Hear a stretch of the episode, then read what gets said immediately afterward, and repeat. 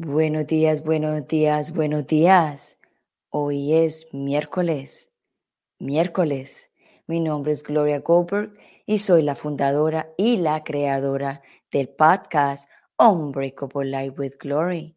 Aquí en este, donde, en este mismo programa donde hablamos de depresión, ansiedad, PTSD, postestrés traumático, para que te sientas mejor. Buenos días a todos aquí de nuevo con mi misión, contenta con toda la energía del mundo. Eh, he estado un poquito ausente de las redes sociales ya que estoy en una transición muy grande de cambio de vida, cambio de lugar, eh, ando muy cansada eh, físicamente, mentalmente también un poco y he tenido dolores por todo el cuerpo de tanto cargar, descargar, abrir cajas, y hacer un montón de cosas que toca cuando uno está en una transición de cambio de lugar. Y también duelen los, cambios emocionales, las transiciones emocionales también duelen. en esas estoy, estoy en ese momento de puro cambio que a muchos de nosotros nos duele un poco. No controle. Buen día. Hola, hola Pedro, ¿cómo estás? Es el hijo de, nuestro entrevistado del día de hoy, que se llama Walter Cosia, que vamos a hablar justamente de, de algo muy, muy para mí, muy importante, que es ser la conciencia corporal.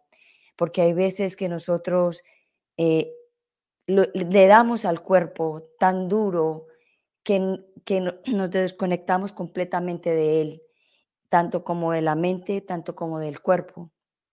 Y hoy este tema es importante porque, o todos los temas son importantes para mí, pero cada vez que yo voy presentando un programa, siempre se va como encadenando un programa que va con el otro. Y en el día de hoy que vamos a hablar de, de la conciencia corporal, es importante porque justamente hoy día tengo un dolor en el cuerpo y es porque he estado emocionalmente, como decir, congestionada, digámoslo así este, he tenido física, mucho trabajo físico y también me, así sea que yo sea consciente, también he sido inconsciente a veces con el cuerpo de no escucharlo, porque es uno como que en el, caso mío, yo cuando empiezo un proyecto lo quiero terminar inmediatamente y se me va toda esa energía a, e, e, ese, a ese momento. Y lo que hago es desgastar mi energía, desgastar mi momento. Y con este proceso de cambio para mí, me he dado cuenta que tengo que pausar y el cuerpo mismo lo dice. El cuerpo lo, lo, lo, lo habla, a veces hasta gritos, cuando sentimos estos dolores. Y a veces lo, conciliamos con, con, una pastilla o, con, o, o no haciendo caso, decir, ok, el cuerpo está pidiendo que paremos, la mente está pidiendo que paremos, todo el sistema de uno está pidiendo que paremos. Y hay veces no, no, lo hacemos porque estamos o desconectados o estamos muy conectados con el, con, el, con el proyecto y no lo queremos soltar, pero hay veces que hay que soltar los proyectos, hay veces hay que soltar el momento para poder respirar, para poder conectarnos de nuevo a nuestro ser, a nuestro espíritu, a nuestro alma, a nuestro cuerpo. Y eso es lo que estoy haciendo en este momento. De, mi cuerpo ya dijo, Gloria, tienes dolor en, la espalda, hay que parar, hay que parar. Y eso es lo que estoy haciendo. Entonces, justamente hoy traigo un experto que se llama Walter Cosia.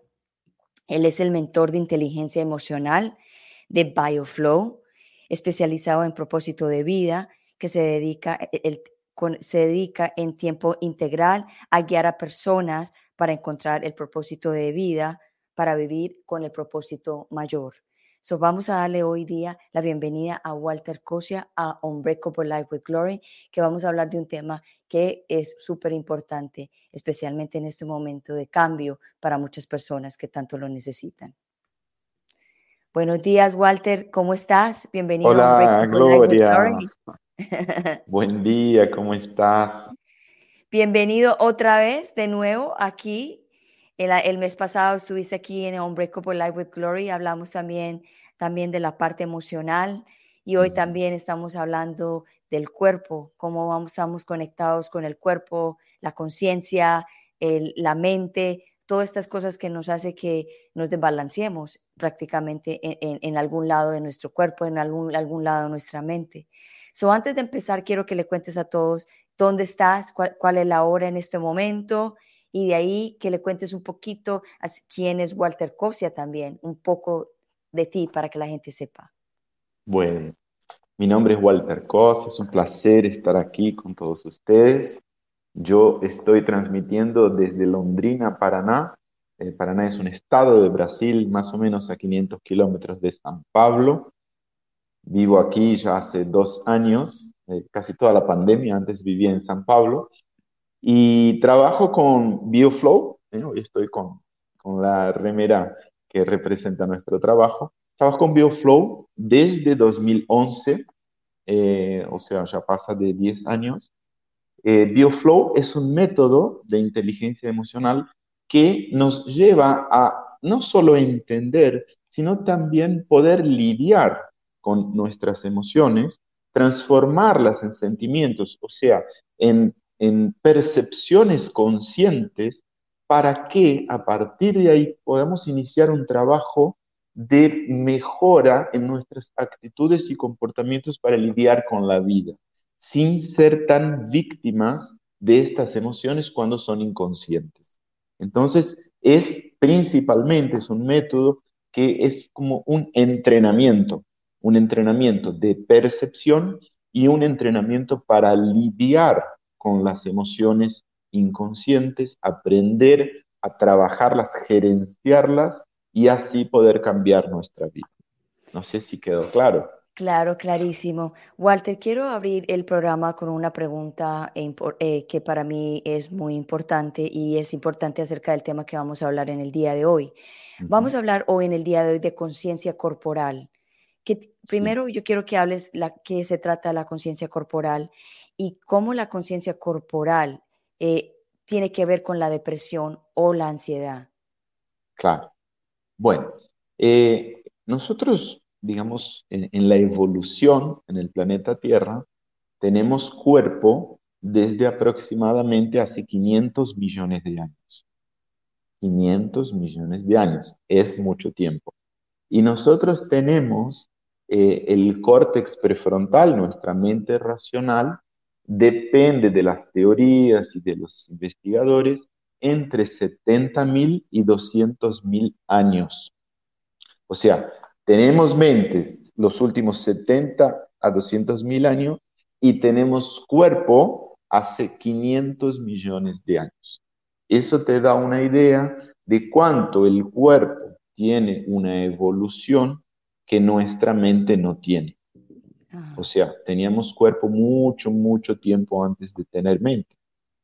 Y como dije al inicio, en BioFlow definimos sentimiento cuando conseguimos percibir conscientemente, o sea, con nuestra mente, nuestras emociones. ¿Y dónde ocurren nuestras emociones? Esencialmente en el cuerpo.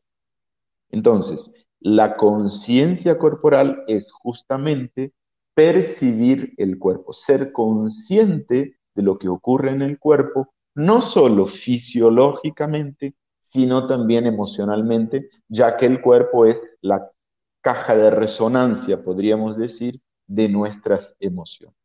Entonces, eh, en, el podcast anterior habíamos hablado sobre la, parte límbica, la parte del córtex prefrontal y la parte reptiliana del cerebro, ¿eh? y vimos cómo realmente nuestro córtex prefrontal, nuestra mente racional, es un bebé al lado de, las otras partes de nuestro cerebro. Entonces, este bebé necesita aprender mucho sobre emociones y sobre lo que ocurre en nuestro cuerpo. Y justamente ese es el gran desafío, hacerle aprender lo que ocurre en nuestro cuerpo, principalmente en la dimensión emocional. Así es. Bueno, cuando tú hablabas de conciencia corporal, eh, como lo entiendo yo, para que la gente lo entienda un poco de pronto más simple. Cuando la conciencia corporal quiere decir que cuando el cuerpo le habla, uno tiene un dolor es cuando el cuerpo le está hablando y es cuando uno está siendo consciente y hay veces que nos tomamos una pastilla y no somos conscientes de, por qué está doliendo el cuerpo. Exactamente, nuestro cuerpo eh, siente, primero, emocionalmente sentimos todo el tiempo. Es imposible no sentir. Todo tipo de input externo o interno, nuestros pensamientos, nuestras maneras internas de lidiar con la vida, también provocan emociones. Entonces, todo lo que sentimos se manifiesta en el cuerpo. En muchos casos, a partir de tensiones, a partir de dolores, de enfermedades, y esto, estos alertas que el cuerpo nos manda, son, eh, digamos, pasibles, eh, disculpen mi español, posibles, a veces posibles, posibles. posibles, son posibles de ser sentidos, pero muchas veces no les damos, eh, no les damos atención o los encubrimos a través de remedios, no solamente remedios, a veces, por ejemplo, trabajo trabajo, eh, sexo, deportes. Existen muchas maneras de encubrir lo que el cuerpo nos está diciendo eh, a través de fijaciones en las cuales nos, nos profundizamos para no dar atención a lo que el cuerpo nos está diciendo. ¿Y cómo podemos nosotros, eh, para las personas, para que aprendan, ¿Cómo pueden las personas darse cuenta y, encontrar la raíz del, dolor? Por decir, si, si, tiene un dolor de espalda, o tiene un dolor de oído, o tiene un dolor en los dientes o en algún lado del cuerpo, ¿cómo pueden ellos, como decir, ok, crear esa conciencia de decir, bueno, ¿de dónde viene este dolor? Claro. Bueno, existen algunos tipos de catalogaciones eh, que muestran que tal dolor o tal enfermedad es resultado, efecto de una determinada causa emocional. Pero el hecho de saber mentalmente cuál es el origen no necesariamente va a solucionar. Correcto. Inclusive, inclusive, porque muchas situaciones emocionales que vivimos en, en su momento, hablamos de esto también el otro día, cuando las vivimos, nosotros sufrimos mucho. Y en aquel momento que puede, por ejemplo, haber sido en la infancia, no tuvimos los recursos suficientes para lidiar con ese dolor emocional, con esa situación para, el, la cual no estábamos preparados, no teníamos recursos, no teníamos edad, no teníamos cómo lidiar. Entonces, inteligentemente, escondimos dentro de nosotros, escondimos en el inconsciente estas cuestiones para sobrevivir.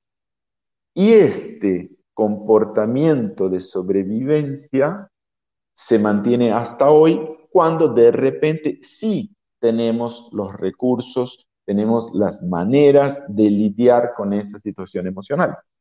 Entonces, por ejemplo, eh, una persona que en su infancia tuvo un padre que gritaba mucho con ella, eh, hoy va a una reunión de trabajo y si alguien levanta la voz, esta persona se siente de la misma manera que se sintió cuando en la infancia. Y en la infancia, ¿cuál fue su actitud? Su actitud fue de, reducirse, de esconderse. De, no, no, no había como enfrentar ese padre gritón. Claro. Y en una reunión de trabajo, hoy, cuando está súper preparado para lo que tiene que decir, para presentar su proyecto, de repente alguien levanta la voz y esta persona de nuevo se reduce, de nuevo eh, se impide de expresar su potencial. ¿eh? Y esto ocurre de manera inconsciente y la persona muchas veces no se da cuenta de lo que ocurre. Apenas dice, no pude, no, no fue posible expresarme, no, tendría que haberlo dicho. ¿Quién no dijo eso? Yo tendría que haber dicho esto en tal reunión yo tendría que haber hecho esto. ¿Cómo no lo hice? Pensándolo después, ¿no? Después, cuando no estamos con, eh, los síntomas corporales, principalmente de esas emociones, es muy fácil pensar. Pero cuando estamos sobre el efecto de estas emociones, el pensamiento, o sea, el córtex prefrontal, aquel bebé, normalmente se deja llevar por las emociones. Entonces, la observación, respondiendo a tu pregunta, la observación de todo esto es muy importante para que la persona empiece a percibir que sobre determinadas circunstancias o gatillos, su comportamiento termina siendo o inadecuado o insuficiente. ¿eh? Llevando esto a un nivel corporal, podríamos hablar, esto es un ejemplo que está en nuestro libro, de repente una persona siente que le duele el estómago, muchas veces le duele el estómago y no sabe por qué. Bueno, de repente observando en qué momento le duele el estómago, un día se da cuenta que es después de tomar café. Y ahí puede tomar algún tipo de actitud ¿eh? con, su alimentación, con cuánto café toma o si toma un café más fuerte o menos fuerte, no importa, pero a partir de la observación y la percepción específica, ahí podemos tomar actitudes. Y ese es el mismo movimiento para las emociones. O sea, si la persona comienza a percibir que cuando su actitud, su comportamiento no es la más adecuada, se encuentra digamos, con el efecto de alguna emoción, la empieza a observar y a partir de ahí empieza el desarrollo de un nuevo abordaje de su vida. ¿eh? Ahora, solo saber que, ah, tal dolor significa tal emoción, no es lo que va a llevar a la persona a ese descubrimiento y a esa evolución en su conciencia. Lo que va a llevarla es realmente percibir la emoción. ¿Por qué? Porque, por ejemplo, en este, este ejemplo que acabé de dar, de una persona que está en una reunión y cuando alguien levanta la voz, siente que, su, su, capacidad se ha reducido, ese sentir que su capacidad se refleja hasta en el cuerpo. Lo va a sentir en determinados lugares del cuerpo y cuando se acostumbra a percibir esto, puede tomar actitudes de cambio. Al al percibir las emociones en el cuerpo, puede hasta no haber escuchado la voz aumentada de alguien, pero sí se da cuenta de lo que ocurrió aquí. Y a partir de ahí puede decir internamente, yo tengo los recursos ahora para lidiar con él. Es un proceso de aprendizaje, no es tan simple como lo estoy mostrando, pero la percepción la percepción. Y ahora al final eh, te quería pedir en los últimos 15 minutitos, eh, yo voy a enseñar un ejercicio para aumentar la percepción. Entonces, cuando aumentamos la percepción, podemos empezar ese proceso de conciencia emocional, conciencia corporal, que nos va a llevar a mejores comportamientos en nuestra vida. Ok. Hay una pregunta de Pedro, de no controle conciencia emocional tiene relación con conciencia corporal. Claro, están totalmente conectados. Si recuerdan, en nuestra última entrevista hablamos de tres partes del cerebro. Son partes teóricas, claramente, partes eh, apenas para un modelo de explicación. Hablamos del neocórtex o córtex prefrontal, que representa nuestra mente racional.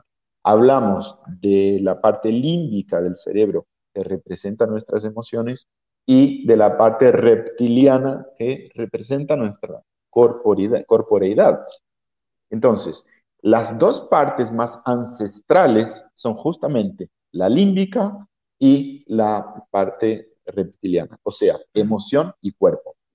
Y estas dos partes más eh, ancestrales de nuestro cerebro son mucho, pero mucho más antiguas, como dije antes, que nuestro córtex prefrontal. Entonces tenemos el cuerpo, 500 millones de años, y las emociones comenzaron a partir de 250 millones de años atrás. Entonces, dos, estas dos dimensiones, cuerpo con la parte del cerebro eh, reptiliana, emociones con la parte del cerebro límbica, son nuestro gran desafío como seres pensantes. El descubrir estas dos dimensiones, corporal y emocional, traerlas para la conciencia, para realmente poder empezar el movimiento de cambio, es nuestro gran desafío. Wow, espero que le haya quedado claro a Pedro esta, esta pregunta que hizo. Eh, vamos a entrarnos un poquito entonces a la depresión y la ansiedad. Yo no sé si tú estás familiarizado, pero las personas que hemos sufrido de depresión o ansiedad nos da fibromialgia. ¿Tú estás, eh, con, e, tienes ese conocimiento de la fibromialgia? No, no tengo ese conocimiento específico, no tengo este conocimiento específico pero eh, te puedo dar eh, una información. Eh, hubo un estudio en 2012 en la Universidad de Michigan, por parte, fue comandado por un, científico turco llamado Emre Demiral, con una, una, muestra de personas con depresión, y claro, el grupo de control de personas sin depresión, y él llegó a, notar que las personas con depresión sufrían de algo que él llamó de bruma emocional. O sea, sentían, pero no conseguían entender ni detallar lo que sentían. ¿eh? Era algo fuerte que los tomaba completamente, pero, como dije antes, el córtex prefrontal que tiene como gran desafío entender ese proceso corporal emocional para poder crear estrategias de cambio, el córtex prefrontal no conseguía distinguir las emociones. Entonces, ¿cómo que se irían a tomar decisiones de cambio, maneras, actitudes para el cambio en la vida, si no había ningún tipo de información sobre lo que sentíamos? Eh, algunas frases de, de Emre Demirat dicen, tipo, ¿cómo vas a, tomar una actitud si no sabes si estás triste o enojado? Exacto. Eh, o el, otro ejemplo muy claro que dice, ¿cómo sabrás cuándo ponerle eh, gasolina, gasolina, nafta al auto si no tienes el indicador? Correcto. Entonces, al no tener la, la posibilidad en el estado depresivo no tener la posibilidad de determinar qué es lo que estoy sintiendo, va a ser muy difícil tomar una actitud. Muy difícil. Las personas que, tienen depresión lo saben muy bien. Es muy difícil. ¿eh? Eh, porque realmente siento una serie de cosas que no sé qué son. Y lo que pasa es que también han generalizado la palabra depresión para todo. Si, está, si estás un poquito caído, tengo depresión. Es más, hasta dicen, ay, estoy depre, like depre, like, ok, ¿qué, es, qué, qué quiere decir? Hay gente que, ah, es que estoy aburrido, tengo depresión. Entonces, eh, por eso es, la misión mía de educar a las personas, de tener un poquito más conciencia de cuando hablemos de depresión o cuando hablemos de ansiedad, de lo que tú dices, de identificar qué es lo que estamos sintiendo. Si es una, si es una, una, tristeza pasajera, si es una tristeza, si es una, una tristeza que realmente te pone en una situación que no quieres hacer nada, que quieres dormir, que no quieres ver el mundo, que no quieres conectarte con, con nadie, ahí estamos hablando de una depresión.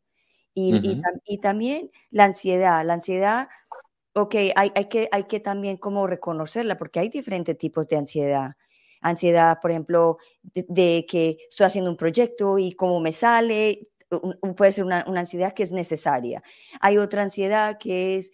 Eh, es pensando todo el tiempo, todo el tiempo en algo, algo negativo y qué va a pasar y qué va a pasar, como decíamos en el otro programa, hablando del futuro.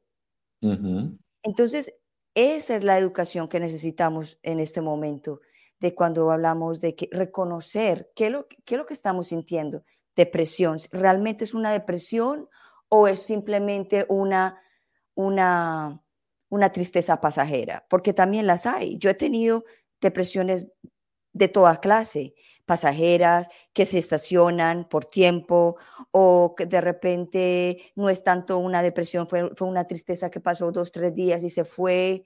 Entonces, hay que también educarnos en ese sentido de, de cuando hablamos de, tener cuidado, de, reconocer realmente qué es lo que tenemos, porque hemos puesto a la depresión y por muchos años, yo digo décadas, en, dentro del closet, ni siquiera se habla de este tema, porque es un tema tabú. No, ah, depresión, no, malo, o sea, no puedes hablar de eso y eso pasaba, pasa mucho en muchas familias, que la depresión no se habla y por eso hay muchas familias en este momento que tienen, ese, que tienen una persona en la familia que está en una depresión y no saben lidiar con ella porque no se habla, no hay una educación acerca de este tema.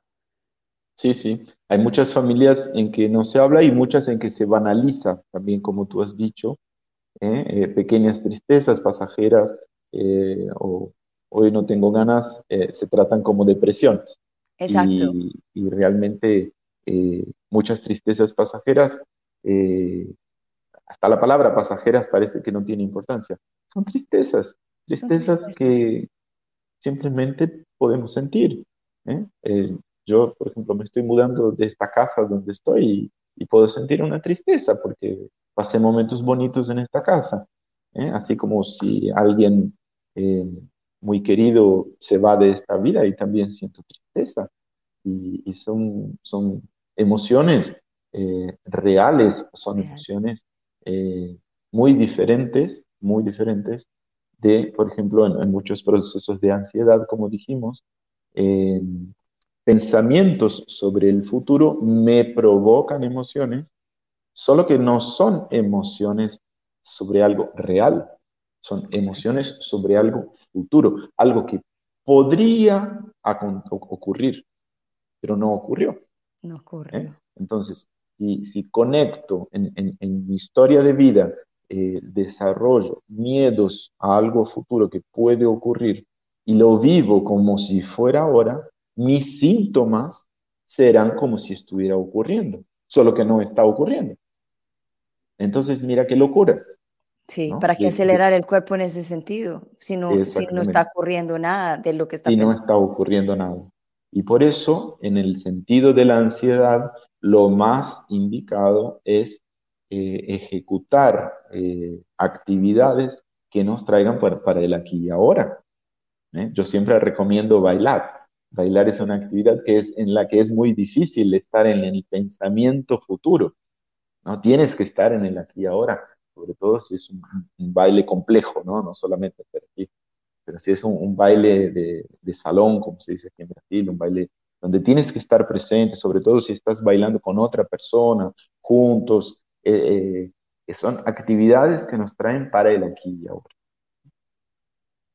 Ahora, volviendo a lo que decías de la depresión, eh, un, aspecto que voy a dar un ejercicio al final de, este encuentro, eh, una dimensión nueva que podemos hablar, hasta ahora hablamos de la dimensión mental, entre, entre esta entrevista y la anterior, hablamos de la dimensión mental, de nuestros pensamientos, de la dimensión corporal y de la dimensión emocional.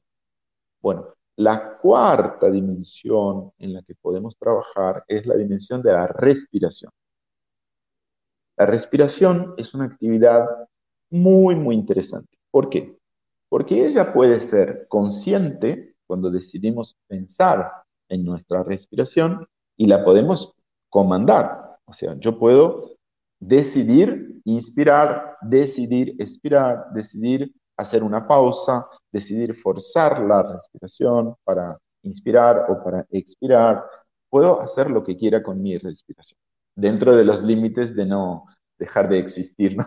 o sea, tengo que respirar, pero lo puedo hacer de la manera que yo quiero, cuando lo hago conscientemente.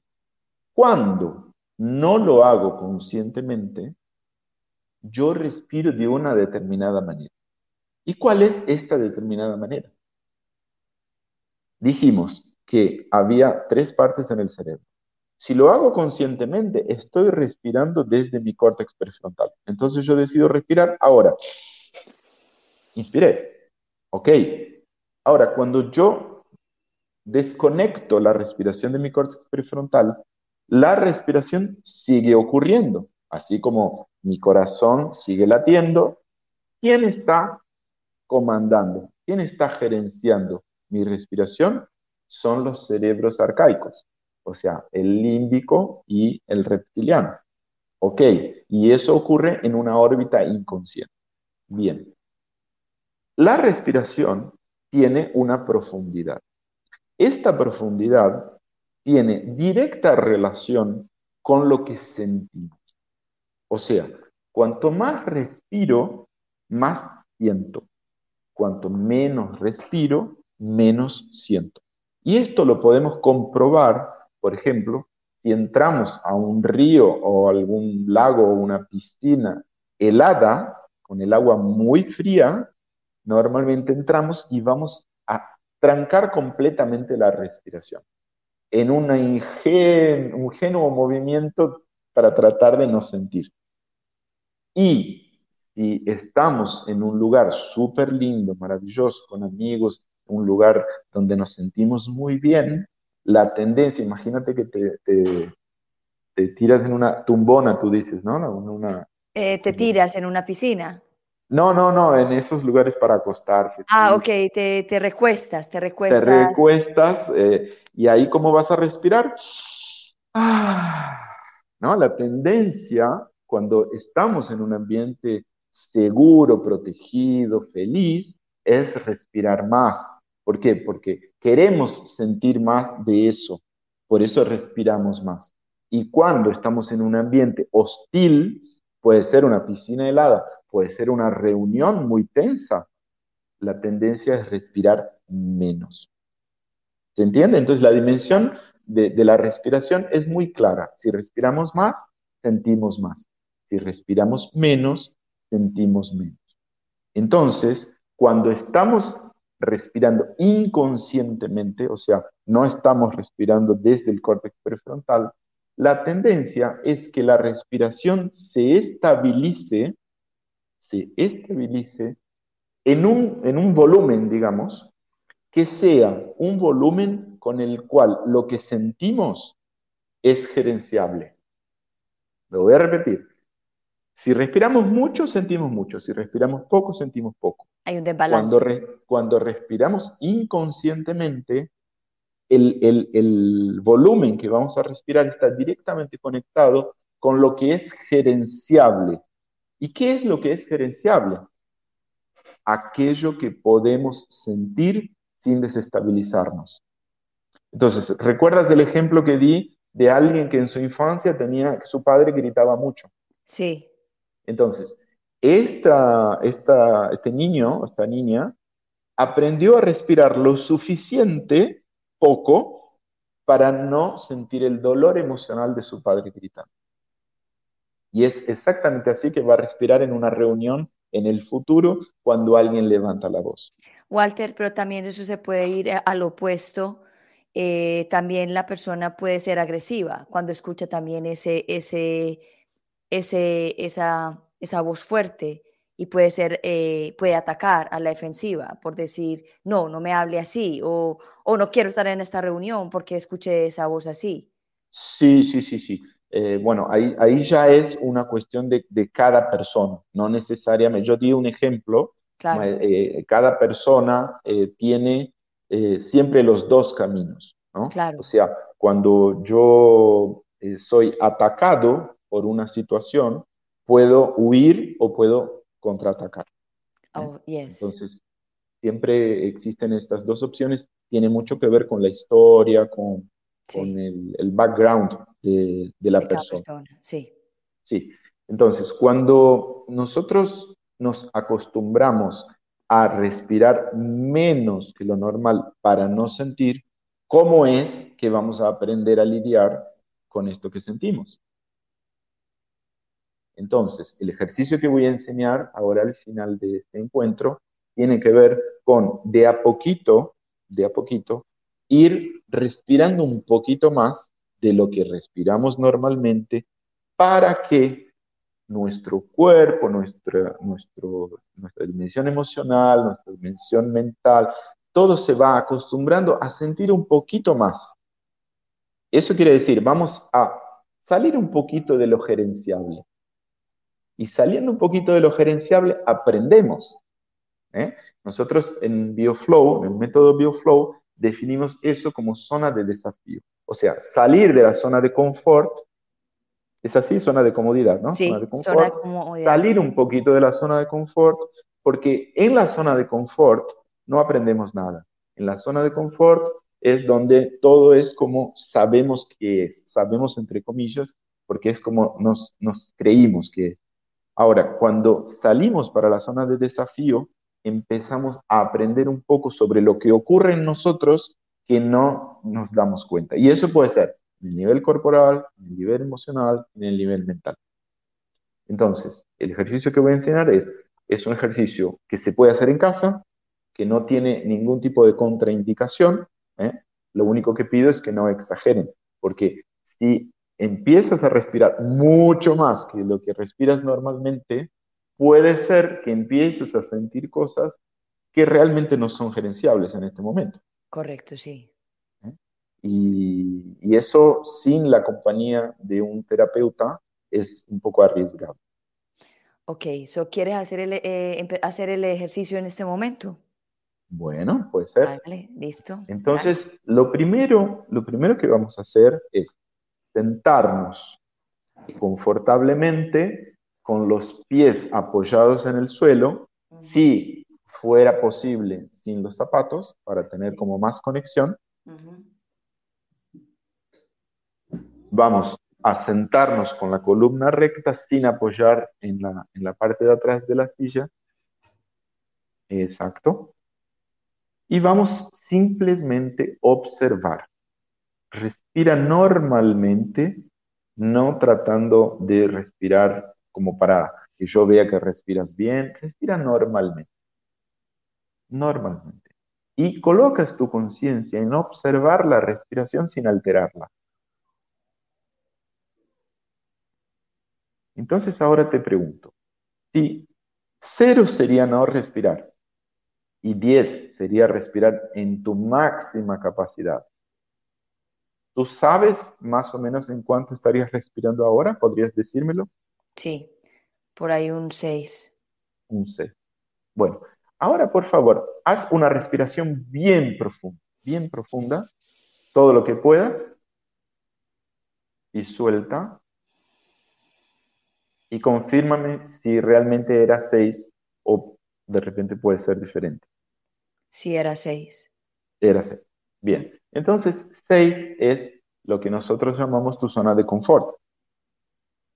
Bien, entonces en este ejercicio nosotros vamos a alternar unas respiraciones en 7, 8, o sea, un poquito más que tu zona de confort. Y recuerda esto, la zona de confort de cada persona es alterable según su estado.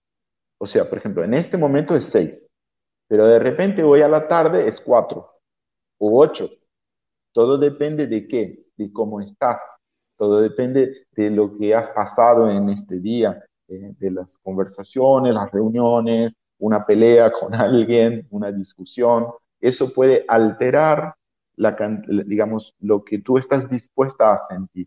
Y eso va a reducir o aumentar la respiración. Entonces, en este momento, tu respiración en zona de confort es 6. Y ahí, tu respiración en zona de desafío, te pido que lo intentes ahora, que vayas para 7, 8. Un poquito más. ¿Sí? Conscientemente es muy fácil de hacerlo.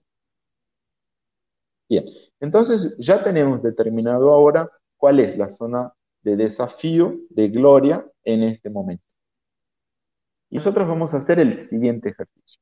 Por favor, ahora puedes abrir los ojos, solo para que lo registres mejor. Tú vas a hacer cuatro respiraciones en la zona de desafío, o sea, 7, 8, y una respiración completísima, todo lo que puedas. Este, este ciclo de 4 y 1 lo vas a repetir cuatro veces. O sea, son 20 en total. 4 y 1, 4 y 1, 4 y 1, 4 y 1.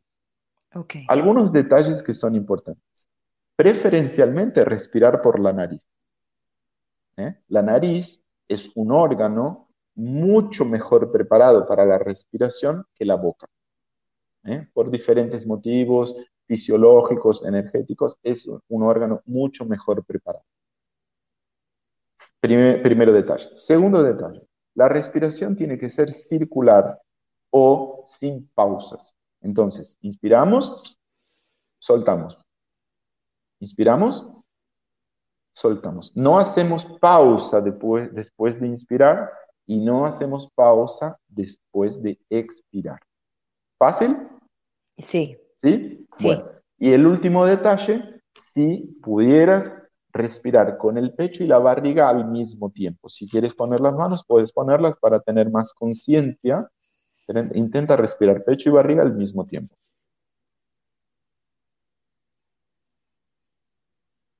¿Sí? ¿Fácil?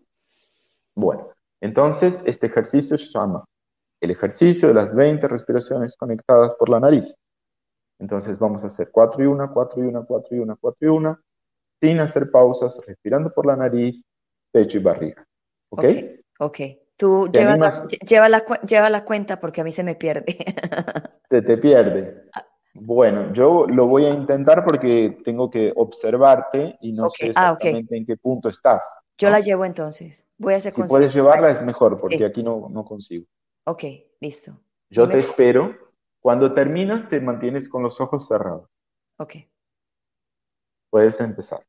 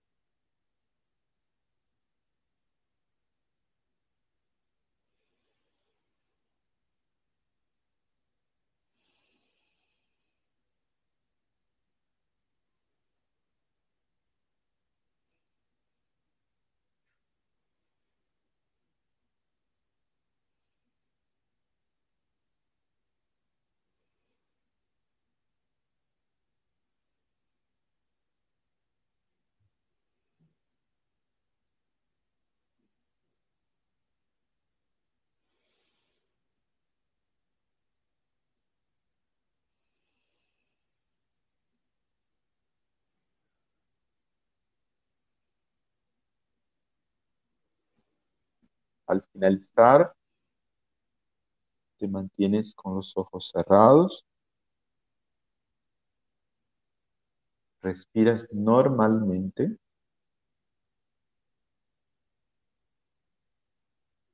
Y entras en un proceso de observación.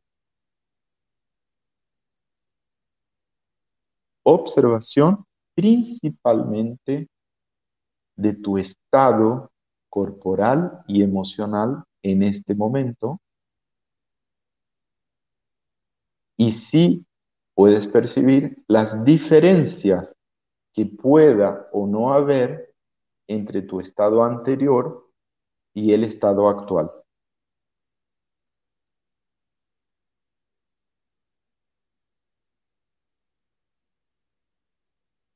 Por mínimas que sean estas diferencias, es bueno que las percibas, es bueno que, te hagas consciente.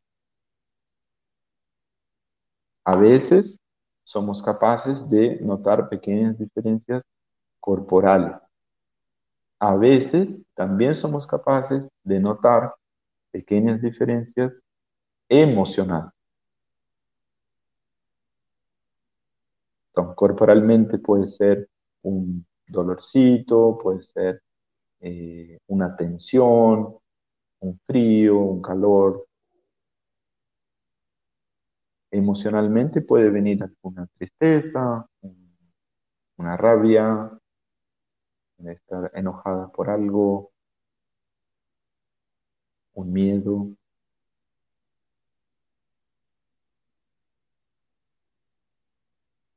Y entonces, finalizando este proceso de observación, das unas dos o tres respiraciones bien profundas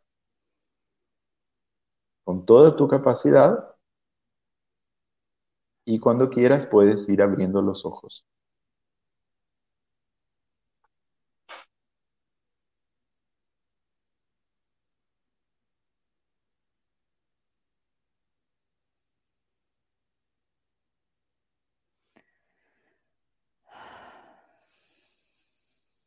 ¿Has notado alguna diferencia? Sí. Al principio estaba, eh, como se dice, shallow, como cuando la respiración muy picada, muy, muy así, como que muy cortada la respiración. Y me, me costó graduarla un poco. Después ya, ya me di cuenta de que, wow, ¿Cuánto, llevo, ¿Cuánto tiempo llevo como sin respirar normalmente, digámoslo así? Y ya después entré a sentir los dolores del cuerpo que tengo y, y, localizarlos dónde están. O sea, dónde están, ah, como, o sea, sí, tengo un dolor aquí en la espalda y sé dónde está un dolorcito en un ovario también, exactamente dónde está. Y después ya empecé como a calmar un poco y también me sentí un poquito como ansiosa de, terminar y después dije, pero ¿por qué estoy ansiosa de terminar y todavía estoy como alcanzada, de como de ansiosa de terminar? Y ya después como que me calmé, pero con este ejercicio me di cuenta de que, wow, o sea, llevo mucho tiempo sin respirar, digámoslo así, consciente. Bien, bien, fuiste muy bien. Mira qué interesante. Eh, dijimos que el, gran desafío Hasta me dan ganas de llorar. Pero ¿has, notado el origen de estas ganas de llorar? Sí. Sí. El cansancio, mucho. Mucho. Sí. El cansancio es corporal.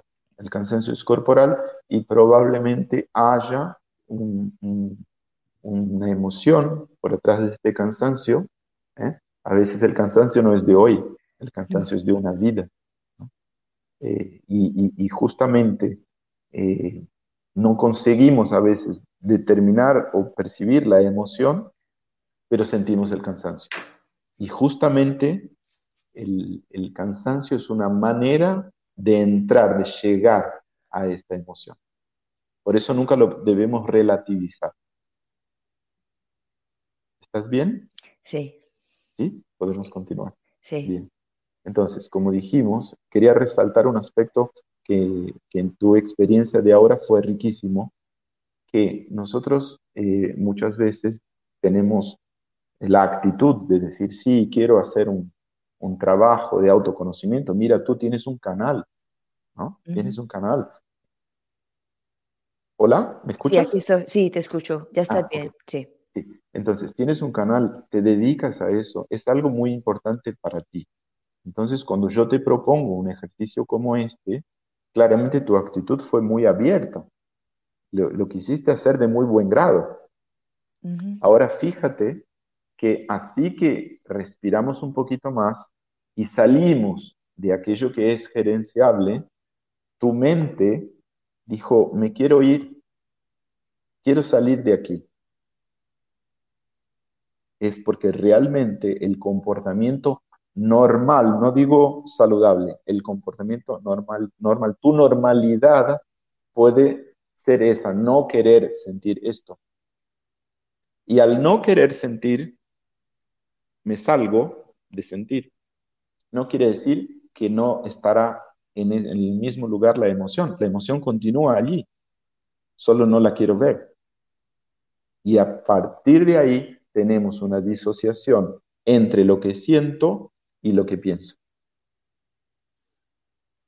Entonces, como dije antes, es un proceso de evolución.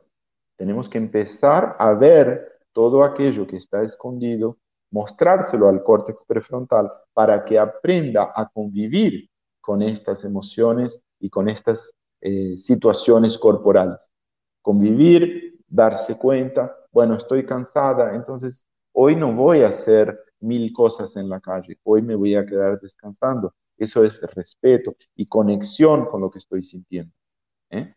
Si me alejo, si me identifico con los pensamientos, pienso que soy solamente lo que pienso, habrá una disociación de mi cuerpo y mis emociones. Y esto en algún momento se paga el precio. ¿Por qué? Porque en algún momento el cuerpo y mis emociones me dirán, tienes que parar, tienes que ver. Y ahí vienen las enfermedades. Claro, yo llevo ya hace una semana con un dolor en la espalda, pero yo sé el origen, pero también es como que yo quiero tener todo listo ya y ese es el donde yo tengo que tener el balance, O sea, cuando yo digo todo listo, ya es organizada la casa, limpia la casa, y es como que me, me desespera ver eh, cuando uno está en mudanza, me desespera ver como la casa en ese, así como tan desordenada, como que me da esa cosa, pero también he dicho, pero es que yo no puedo todo al mismo tiempo, yo tengo que también tener una pausa. Y ahí está donde yo tengo que regularme. Y yo sé que esto no, no me pasa a mí solamente. Y por eso lo hablo aquí. Y por eso esta pasión mía de, de enganchar contigo cuando me dijiste, hagamos el ejercicio, porque yo lo necesito y yo sé que no solamente yo lo necesito, yo sé que muchas personas también están pasando por cambios y por cosas que también necesitan. Y cuando ven un programa de estos, se van a sentir identificados y esa es mi misión, de tratar de, que la gente se sienta un poco mejor. No, no, no, no, podemos pensar que, que, vamos a curar a las personas, pero sí vamos a hacer el trabajo de, de crear esa conciencia y que las personas se sientan un poco mejor y que con esta herramienta que tú me diste en el día de hoy, que la voy a seguir practicando para, para poder eh, regularme porque me sentí que necesito regularme porque estoy ansiosa, estoy como comiendo, comiendo vida, como comiendo vida cuando estoy pasando el presente.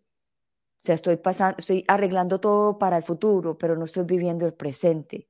Entonces, esto me enseñó a mí en el día de hoy, de que oh, tengo que parar. O sea, parar es hacer nada, nada, nada, porque llevo haciendo hace mucho tiempo e, mucho. Es un equilibrio, es un equilibrio, Gloria, porque imagínate lo siguiente. Tú eh, tienes una mudanza para realizar y vamos a suponer que tú tienes que entregar eh, una casa o terminar una casa, una reforma. Tienes un, un proyecto y ese proyecto tiene que finalizar dentro de 10 días, por ejemplo. Correcto, sí. Bien, entonces, eh, esas cosas son muy mentales, muy mentales. Entonces, tengo que hacer esto y terminar tal día. Bien, no quiere decir que no sea bueno y, que no sea real. ¿eh? Cuando digo mental, lo que digo es, lo que tenemos que tomar cuidado es cuál es el abordaje emocional sobre eso. Entonces, así como tú pareces estar ansiosa con este proceso. ¿eh?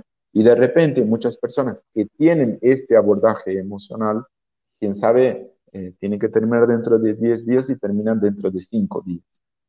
¿no? Al costo, al costo corporal y emocional acorde con ese esfuerzo. Así como hay otras personas que para el mismo tipo de proyecto, para los mismos 10 días de plazo, no le dan ningún tipo de atención. Y ahí llegan los 10 días y de repente tienen que pagar una multa o tener cualquier tipo de consecuencias por haber abandonado. ¿Mm? Fíjate que hubo, el trabajo a realizar era el mismo, pero el abordaje emocional cambió completamente. Claro. ¿Eh? Y las consecuencias cambian completamente. Claro. Entonces, si nuestro proyecto si nuestro proyecto está, eh, digamos, viable, si es, es correcto, bien planeado, y lo ejecutamos de manera correcta, no hay por qué terminar cinco días antes y tampoco hay por qué eh, no terminar. Esto tiene que ver con las lentes que usamos, que hablamos bastante en el encuentro anterior, y que nos hacen ver la vida de una determinada manera. ¿eh? y creo que eso lo podemos dejar para una próxima. Sí. Lo que me gustaría, porque estamos en tiempo, ¿no? Ya. Sí, estamos 53 minutos ya. Sí, entonces lo que me gustaría eh, resaltar sobre este ejercicio es que se puede realizar tres o cuatro veces por día, pero no uno atrás del otro, o sea, no cuatro veces seguidas. ¿eh? Porque si se hace cuatro veces seguidas, dejan de ser 20 respiraciones para ser 80. Claro. Y ahí realmente se pierde un poco el espíritu de ser un pequeño paso saliendo de, lo gerenciable para la zona de desafío, saliendo de la zona de confort, comodidad, para la zona de desafío. Entonces, si lo haces a cada tres horas, oh, bárbaro, espectacular. Si lo haces todo junto, no. Entonces, tres o cuatro veces por día, ¿eh? de repente antes de hacer algo importante, una reunión, antes, ¿eh? porque lo que hacemos es estar más conscientes de lo que sentimos. Entonces, vamos a suponer, lo pongo apenas como ejemplo. Tú me dices que estás un poco ansiosa. Sí. Entonces, esa ansiedad te puede llevar a hacer algo que no era lo mejor hacer hecho en ese momento. si tú antes, antes de una reunión con, no sé, con la gente que hace el transporte de tu mudanza o, o cualquier situación un poco más estresante, haces el ejercicio, estarás más consciente de cómo estás y te podrás hacer más cargo de cómo estás no generando de repente una situación porque le cargaste a la otra persona tu estado emocional ¿eh? o, generaste una situación que depende directamente de tu estado emocional. Y ese es el gran objetivo. Al hacerlo tres o cuatro veces por día es un momento, te lo puedes hasta agendar en el celular para hacerlo, es un momento en el que te sales del automático, te sales del inconsciente ¿eh? y vas para un poco más consciente. So, Walter, te propongo algo voy a empezar hoy a hacer ese ejercicio y por 30 días y en 30 días volvemos acá y te comento cómo me fue. Claro, será un placer. Bueno, me, comprometo en hacer eso porque realmente lo necesito en este momento y, y, eso es una herramienta para muchas personas que en este momento también están pasando por grandes cambios. Como dijo, dijo Walter, ni, ni, ni mucho que, ni mucho que caliente el santo, ni mucho que enfríe, que enfríe el, lo, algo así que dicen por ahí. Ni mucho, ni mucho, ni, ni poco, ni poco, sino en el balance, en la mitad. Buenísimo, perfecto. Bueno, Walter, gracias por estar aquí de nuevo en Unbreakable Life with Glory. Este no es, ya está la segunda vez, no va a ser la última vez que vamos a venir acá y hablar de estos temas tan enriquecedores y tan importantes para mí y para la humanidad. Gracias por estar aquí. Sí, y para quien quiera aprender más, también recuerdo a las personas que en agosto estaremos en Miami. Eh, ¿Cuáles son las fechas eh, eh, del 6 al 13 de agosto. Ok, y para la de agosto. Y yo voy a estar ahí. Y para la gente que quiera encontrar más información, ¿a cuál de las redes sociales se puede encontrar la, la, información? Bueno, nosotros estamos en Inteligencia Emocional BioFlow tanto en Instagram cuanto en YouTube, eh, Facebook. Y, bueno, yo soy, estoy como Walter eh, Bioflow, me pueden encontrar fácilmente y estoy a disposición para, para aclarar dudas o, o mandar información sobre Bioflow cuando quieran. Entonces ya saben, en, en, YouTube como Inteligencia Emocional BioFlow, en Facebook también están así como Inteligencia Emocional BioFlow. Exactamente, y en Instagram también. Y en Instagram también. Ahí también están las redes sociales de Facebook de Walter, que ese es más, más privado, ¿right? Ese es más personal. Y también está el Instagram de BioFlow ahí. Cualquier duda, si de pronto no pueden encontrar a Walter, eh, me pueden decir a mí, me pueden comunicar a mí por el privado, yo también los puedo comunicar con él, hacer el contacto con él, por si quieren estar en el, en el curso de Miami. ¿Puedes volver a repetir las fechas de Miami? 6 al 13 de agosto en Miami. Siete días, ¿right? Siete días. Es un regalo que uno se hace por siete días. En vez de irse de vacaciones, se va uno para el turismo interno. Es un espacio para uno mismo. Así es. Se lo recomiendo a todos. Un gran abrazo. Gracias, Nos hablamos, Gloria. Un beso. Gracias, gracias. Chao, chao. Chao. Chao. Bueno, otro, otro hermoso programa más. Ya saben dónde encontrar a Walter en Inteligencia Emocional BioFlow. Es un tema, cada vez que yo traigo todos estos temas, son temas que me, que me encantan, que me apasionan porque son importantes para mí en la parte emocional, eh, para las personas que apenas me empiezan a mí a, a estar conmigo en este camino, de este, no me gusta decir seguirme, pero las personas que están conmigo en este camino y que me acompañan en este camino. Eh, yo este, este programa lo creé a, a, raíz de un, de un trauma que tuve yo cuando tenía 25 años. Yo estuve secuestrada en mi país por tres meses, cuando tenía 25 años, tres meses, y me tuvieron en la, en la oscuridad. Y a raíz de eso, pues conocí la depresión, la ansiedad y el estrés postraumático que queda después de un trauma. Y me, me tomó 19 años poder estar aquí, hablar de este tema, que porque me tenía con mucho miedo de hablar, sobre todo de hablar del tema del secuestro, porque hay muchos, que, muchos secuestrados que les da miedo hablar de este tema. Pero yo no hablo tanto del tema como el secuestro, sino de las emociones que viví y las emociones que yo a veces siento en el momento. Que también el secuestro fue un momento, no digamos maravilloso, porque no es maravilloso, pero fue un momento que aprendí mucho, un momento donde aprendí a perdonar a los secuestradores, un momento donde aprendí la supervivencia, muchas cosas que aprendí. Y justamente estoy escribiendo un libro acerca de esto, de las emociones que yo sentí estando secuestrada y cómo yo he venido superando las emociones estando secuestrada, también las emociones que resultaron después de, que me soltaron del secuestro y que aparte de que me soltaron del secuestro, eh, estuve también por 19 años autosecuestrada en mi mente, en mis emociones. Entonces, son muchas, muchas cosas que tengo por contar, son muchas emociones que quiero eh, compartir con ustedes, porque yo sé que hay muchas personas en este momento que necesitan escuchar el mensaje y a través de mi experiencia de vida también la comparto con ustedes, porque yo sé que el secuestro me pasó a mí para dejar esta información, para dejar este legado de información, de emociones, de hablar de la depresión, de hablar de la ansiedad, de hablar del estrés postraumático, el PTSD, que lo hemos visto estos temas como algo muy tabú, algo que no se puede hablar porque nos catalogarían como inestables, como que no tenemos el balance de la vida, de que somos eh, unas personas que no pueden confiar en nosotros. Y yo soy una mujer que he sido exitosa en mi trabajo, exitosa en todo lo que yo hago, y más sin embargo he ido con mi depresión, he estado con mi ansiedad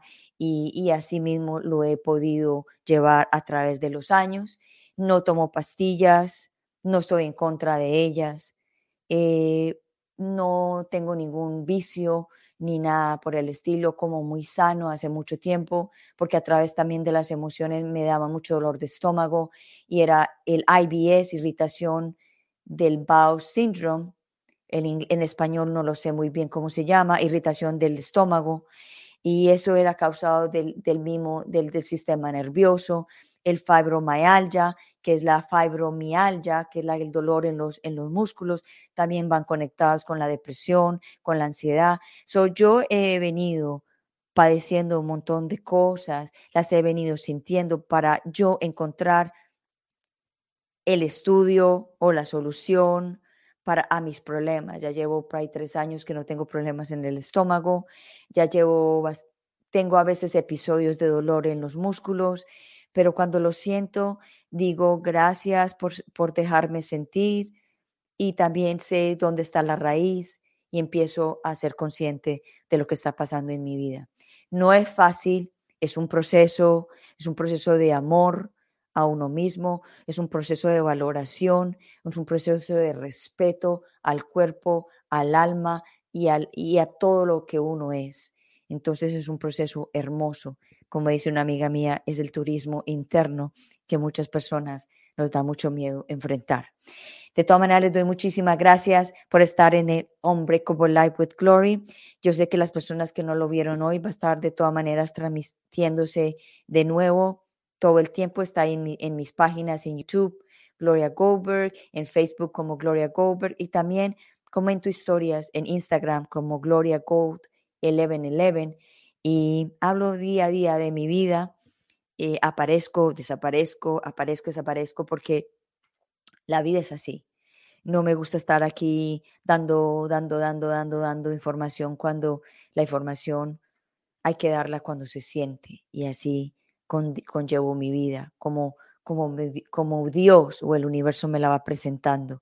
Cuando siento que quiero hablar, lo hablo y cuando siento que no quiero hablar, pues no aparezco ni lo hablo. Muchas veces la sabiduría está en el silencio, no en las palabras. Y en el silencio a veces encontramos muchísima información. Y eso también lo aprendí cuando estaba secuestrada y también lo cuento mucho en el libro que sale el próximo año. Quería que saliera este año, pero no se puede porque es demasiada información y las cosas hay que hacerlas bien hechas. Y, eso me enseñó de que no es cuando queremos, sino cuando tiene que ser. Un beso, los quiero mucho y acuérdense de vivir en el presente y respirar. y darnos una pausa, porque todos necesitamos eso. Gracias por estar aquí. Dios los bendiga, los quiero mucho. Chao, chao. Mi nombre es Gloria Cooper, su servidora a la humanidad. Chao, chao.